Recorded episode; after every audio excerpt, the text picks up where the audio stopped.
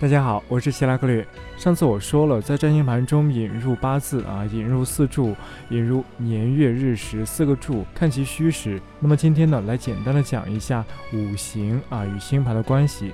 在我们中国古代的占星术当中，天上日月金木水火土七颗星啊，除了日月这两颗光体以外，金木水火土它们刚好对应五行啊。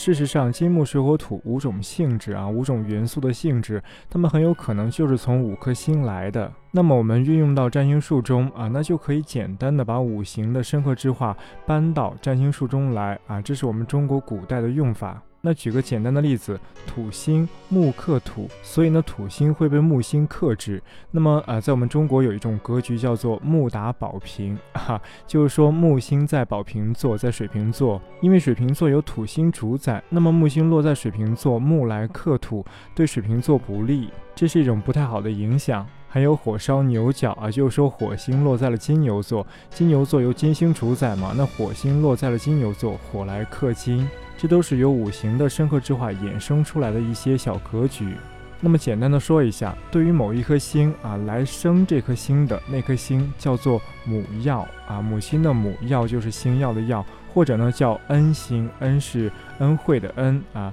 那水星的母曜，水星的恩星就是金星，而来克制这颗星的叫做难星，难是灾难那个难，或者呢叫煞星，当然也可以直接说官鬼。那水星的耐星、水星的煞星，或者说水星的官鬼，就是土星。在五行的深刻制化中，以这两种关系最为紧要，而另外三种关系较为次要。那么我所生的啊，这颗星所生的就叫做子孙曜嘛，子曜和这颗星五行相同的就是兄弟曜嘛，哈，兄曜。这颗星所克制的就是七财曜，财曜，就是这样的简单关系。大家只要记住了啊，五行的生克制化，这些都很简单，只需要把它对应到星盘上就可以。好，今天先说这些，明天再见。